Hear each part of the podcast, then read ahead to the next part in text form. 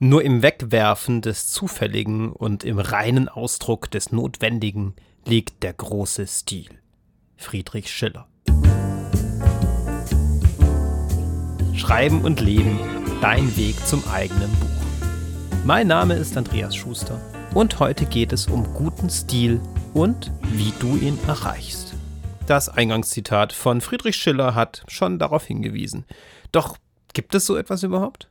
Einen allgemein anerkannten guten Stil? Wovon reden wir hier eigentlich? Und was meint Schiller, wenn er vom Wegwerfen des Zufälligen spricht? Was soll das sein? Der reine Ausdruck des Notwendigen? Am Ende dieser Podcast-Folge komme ich noch einmal auf Friedrich Schiller zurück und auf das, was du von ihm für deinen Stil lernen kannst. Nun aber erst einmal zu der Frage, ob diese Rede vom guten Stil überhaupt Sinn ergibt. Stilmoden als Ausdruck des Zeitgeistes. Ich habe vor kurzem ein tolles Interview mit Juli C. gehört. Und zwar ist es auf dem Podcast-Label 4000 Hertz erschienen. Es gibt dort eine Interviewreihe, die aus Spaziergängen besteht. Es handelt sich nicht um diese typischen Interviews, bei denen vier, fünf Minuten, manchmal auch nur zwei, drei Minuten jemand in der Tagesschau ein Statement abgibt. Es ist auch keines dieser Zeitschriften-Interviews, bei denen es um einige wichtige Aspekte des Lebens, der Persönlichkeit des Autors oder wer auch immer da interviewt wird, geht. Nein, diese Interviews sind viel tiefschichtiger. Auf Spaziergängen begleitet der Redakteur eine Persönlichkeit, das sind Autoren, manchmal auch Musiker oder andere wichtige Zeitgenossen des kulturellen, gesellschaftlichen Lebens. Und sie unterhalten sich über alle möglichen Aspekte, das geht richtig tief. Und das Interview zu Juli C., ich werde das in den Show Notes verlinken, hat mir sehr viel über den Literaturbetrieb und das Schreiben und Veröffentlichen insgesamt vermittelt. Juli C. spricht über ihre Zeit während des Studiums im kreativen Schreiben.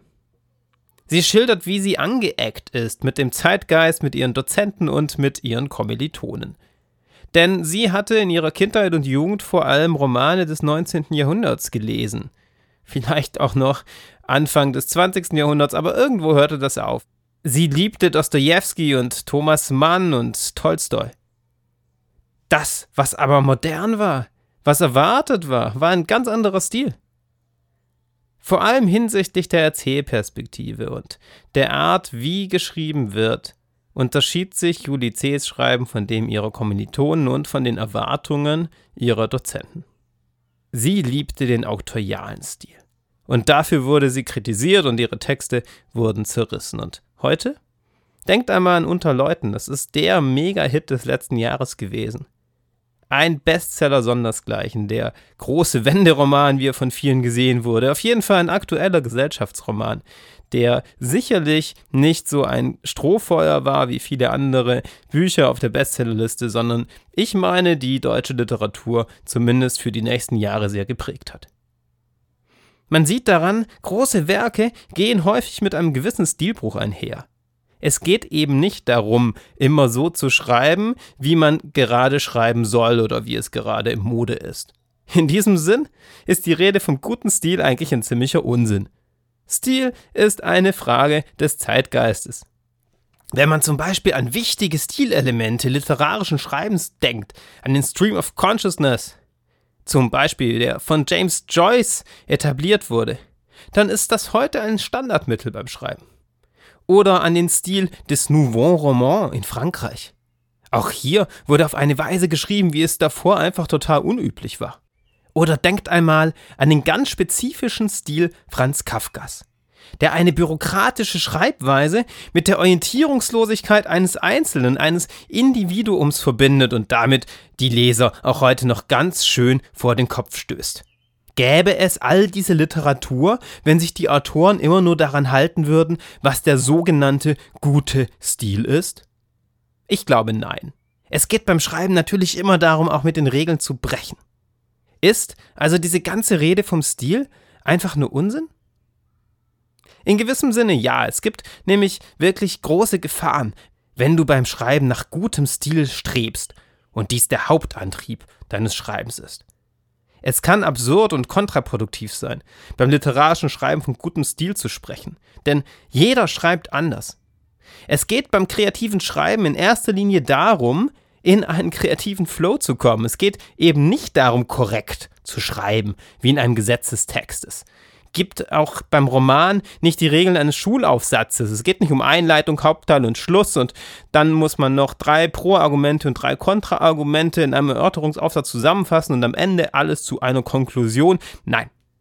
Es geht auch nicht darum, wie viele Wörter in einem Satz höchstens sein dürfen. Und dass nur so und so viele Nebensätze aufeinander folgen dürfen. Alles Quatsch. Es gibt in diesem einfachen Sinn beim literarischen Schreiben kein richtig und falsch. Es geht doch erst einmal darum, in den Schreibfluss zu kommen. Stil und Ausdruck lassen sich immer noch später überarbeiten, das auf jeden Fall. Wenn überhaupt, dann ist da der Stil wichtig in einer Überarbeitungsphase.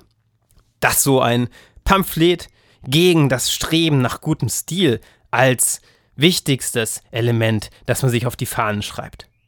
Folgt daraus aber, dass die Frage nach dem guten Stil insgesamt Blödsinn ist und man sie ad acta legen sollte?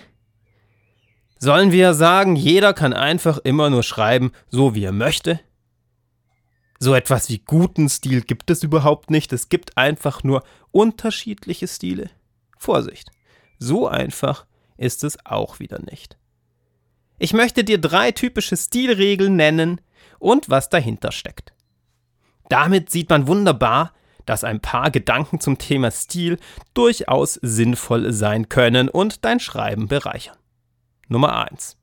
Einfache Standardformulierungen solltest du vermeiden, auf gängige Redewendungen verzichten. Versuche mit eigenen Worten das auszudrücken, was du ausdrücken möchtest. Das macht deinen Text viel treffender. Natürlich ist das auch kein Gesetz, es kann sein, dass zum Beispiel eine Figur in deinem Text auftritt, die einfach ständig in typischen Redewendungen spricht. Dann lass es so, dann muss sie so sprechen. Dann ist genau dieses Untreffende da allgemein eben sehr, sehr treffend, da es diese Figur bezeichnet. Aber insgesamt solltest du danach trachten, zu deinen eigenen Formulierungen zu kommen und nicht einfach den typischen standardsprachlichen üblichen Formulierungskram, den so jeder verwendet, zu nutzen. Nummer zwei: Wechsel längere Sätze mit kürzeren ab. Dies ist ein wunderbares Mittel, um die Spannung zu erhöhen oder auch um die Spannung rauszunehmen. Du kannst zwischen einem schnellen und einem langsamen Erzähltempo wechseln. Du kannst somit die Wirkung deines Textes steuern. Auch wichtig in diesem Zusammenhang, auf unnötig komplizierte Schachtelsätze zu verzichten. Das bedeutet nicht, dass Schachtelsätze per se nicht angebracht seien. Denk zum Beispiel einmal an den Tod in Venedig von Thomas Mann. Eine weltberühmte Novelle, voll ewig langer Sätze, die sich manchmal über eine halbe Seite hinwegziehen. Der Mann ist immerhin Nobelpreisträger geworden. Deswegen lässt sich auch hier nicht allgemein sagen, Schachtelsätze seien schlechter Stil, aber sei vorsichtig damit, nutze diese, wenn es unbedingt nötig ist und tatsächlich treffend. Nummer 3. Nutze viele unterschiedliche Verben und sei sparsam mit Adjektiven. Viele meiner Schüler in der Schule haben mich dafür schon ziemlich gerügt, wenn ich zum Beispiel in einer Vertretungsstunde reinkomme, sie etwas Kreatives schreiben lasse und dann sag Vorsicht, Vorsicht mit Adjektiven. Dann heißt es meist, sie sind der erste Deutschlehrer, der so etwas erzählt. Davor haben alle immer gesagt, Adjektive sind super. Was ist denn das Problem mit Adjektiven? Nun ja, Adjektive nehmen eben häufig eine Interpretation des Geschehens vorweg. In gewissem Sinn bevormunden sie den Leser. Manchmal versucht man beim Schreiben das Defizit des Textes durch ein Adjektiv auszugleichen. Wenn es ansonsten nicht gelingt zu verdeutlichen, dass eine Figur zum Beispiel wütend ist oder freudig erregt, dann sagt man es halt und schreibt, er war wütend oder sie war froh. Natürlich ist auch das kein Gesetz, Adjektive sind nicht per se schlecht. Häufig ist jedoch das Verwenden von Adjektiven ein Zeichen von sprachlicher Ausdrucksschwäche und Verben eignen sich wunderbar dafür, genau dies zu üben, konkret auszudrücken, was eigentlich gerade passiert. Und damit sind wir wieder beim Eingangszitat von Friedrich Schiller angelangt. Die drei genannten Ratschläge verdeutlichen nämlich wunderbar, was das eigentliche Ziel dahinter ist, einen guten Stil zu entwickeln. Das ist kein Selbstzweck, oder meiner Meinung nach sollte es das zumindest nicht sein. Es geht bei gutem Stil darum, deine Texte vom Sprachmüll zu befreien dein sprachliches Schwert zu schärfen, genau das zu treffen, was du sagen möchtest, die inneren Bilder und Gefühle beim Leser hervorzurufen, um die es in deinem Text geht. Ich habe zu diesem Thema, zum Thema Sprachkitsch, einen Artikel geschrieben.